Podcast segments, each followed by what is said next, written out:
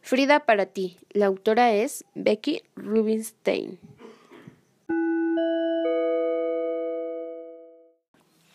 Magdalena Carmen Frida Calú Calderón. Un nombre muy largo, ¿no? Seguramente si ella te hubiese conocido, en tono amigable te diría, Frida, para ti. Valiente, pero precavida, inteligente y sensible a la naturaleza, líder nata y a decir de muchos, traviesa como pocas, portadora de una impresionante fortaleza espiritual y una destacada personalidad que la llevó a convertirse en ese gran personaje sociocultural de México que muchos admiran en todo el mundo. Te contaré sobre Magdalena Carmen Frida Kahlo Calderón, mejor conocida como Frida Kahlo.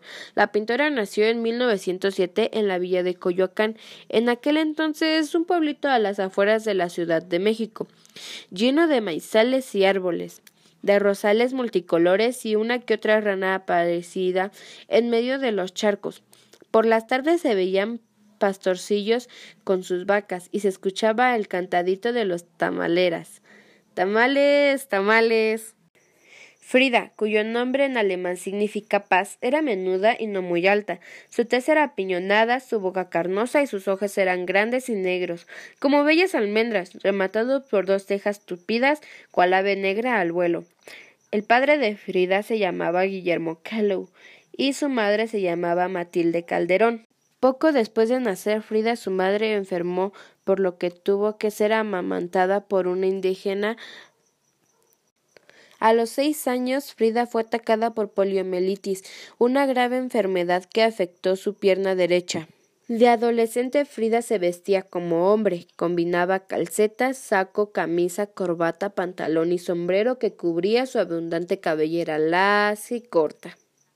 A los 18 años, la vida de Frida cambió por completo. Un tranvía impactó al camión en el que viajaba con su novio Alejandro Gómez Arias. A consecuencia del accidente se lesionó la clavícula, la pelvis, las costillas, se dislocó el hombro izquierdo y se fracturó la pierna y el pie derecho.